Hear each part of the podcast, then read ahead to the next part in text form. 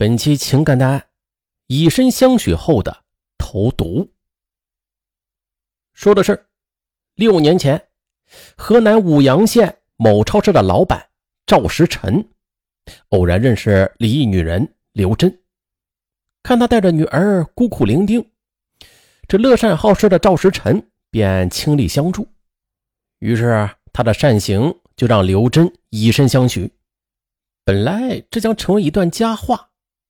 可是后来，刘真却转而投向了千里之外的他人的怀抱。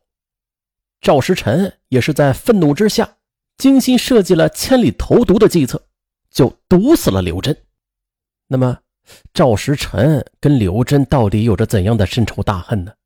至于把他曾经帮助过的女人给毒死呀？怎么样？慢慢说。二零一零年。九月十四日夜，江苏省南通市开发区的一幢居民楼内，一个男人突然惊呼：“ 快来人呐！我老婆快不行了！”社区卫生服务中心的值班医生随即赶到，现场的情况让医生惊呆了。只见床上躺着一个女子，脸色发黑，身体在痛苦中抽搐着，呼吸也是越来越微弱。医生抓起桌上的一张服药说明书，只见上边写着：“此药专治腰椎间盘突出，三丸一疗程，三疗程治愈，必须在月经后的一到十天，在晚上十点到十二点，在一分钟之内把三丸药给服完。”见情况不妙，社区医生啊，立刻将病人就送到了医院进行抢救。只可惜，当这病人送到医院时，已经是没有了呼吸和心跳。据死者家属后来反映，死者当晚二十三时服用了托熟人从河南捎来的治疗腰椎盘突出的偏方药，医院就怀疑这死者是服用了假药，立刻拨打了幺幺零报警。南通市公安局开发区分局在接到报警之后，根据检验报告，在死者的胃里。服药的碗内都检出了氰化物成分，由此啊警方便将此案确定为杀人案，展开了调查。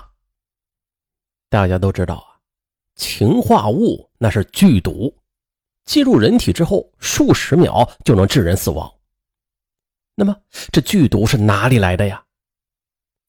经调查，死者叫刘真，河南省舞阳县人，今年三十九岁。是三个月前，随着男友来到了南通做生意。于是啊，专案组就立刻奔赴河南展开调查。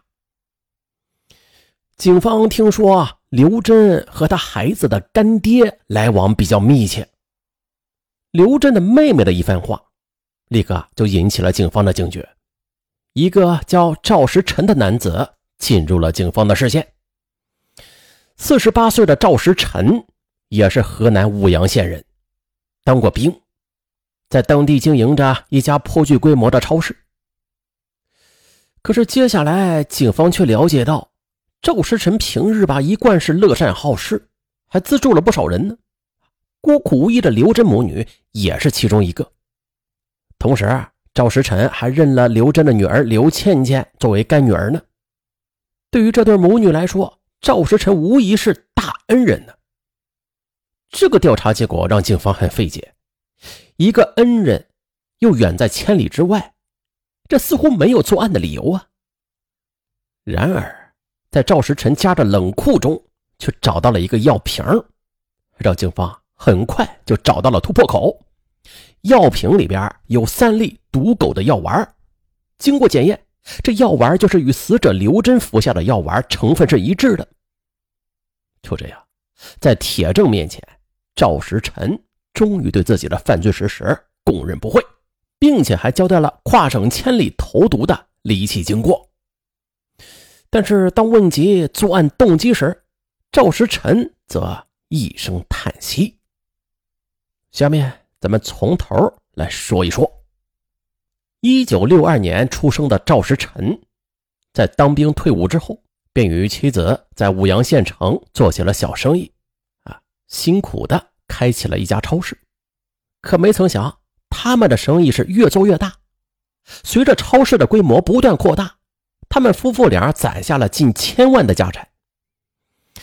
因为自幼家贫，赵时臣深知受苦的滋味，所以在发财之后遇见谁有困难，他总是能帮就帮。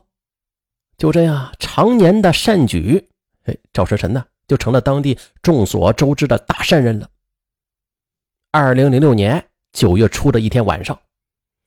赵时臣到离家不远的天海玉庄去泡澡，之后在大厅的柜台点了杯茶，随手就拿起一张《漯河晚报》翻看了起来。先生，您要的茶到了。赵时臣正看着出神呢，这身边忽然一个脆生生的童声吓了他一大跳。他闻声翻身，却只见“咣”的一声，一杯热腾腾的茶水就尽数的洒在了他身上。哎，哎！哎，怎么搞的？你这连茶都端不好，叫我怎么向客人交代呀？玉庄老板闻讯赶了过来，开口就骂：“嗯，对不起啊，我马上给您擦。”赵时辰抬眼望去，发现端茶的竟然是一个十多岁的相貌清秀的小女孩。不过此时他已经被吓得瑟瑟发抖。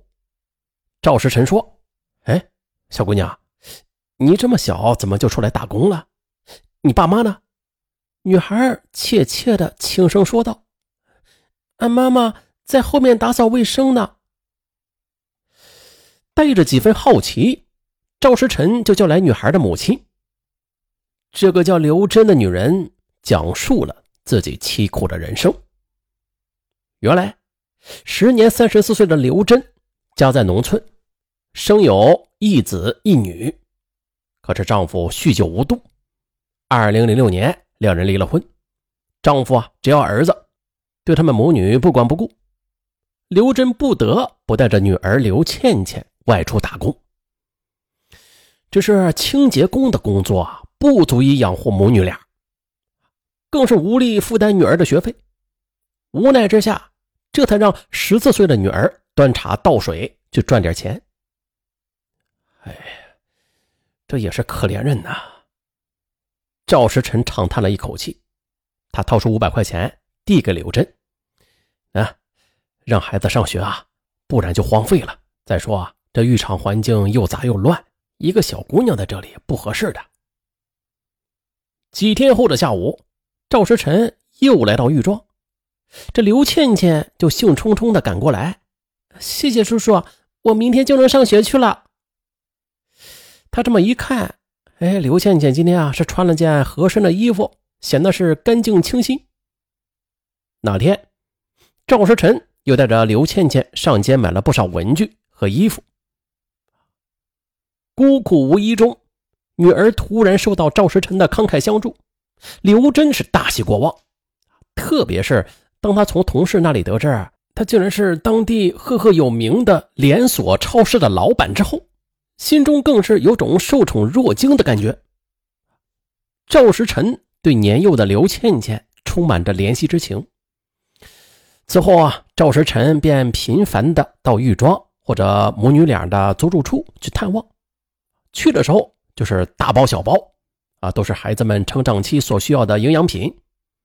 走的时候还不忘留下几百块钱的生活费。就这样，随着赵时辰的频繁出现。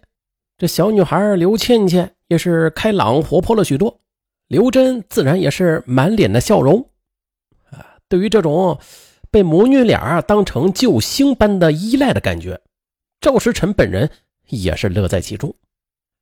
二零零六年十一月初，赵时辰突然接到刘真的电话，说啊，刘倩倩高烧不退。赵时辰呢，就马不停蹄的把女孩送到了医院。孩子。终于是退烧了，酣然入睡。这时，一旁的刘真感激的不知道说什么才好了。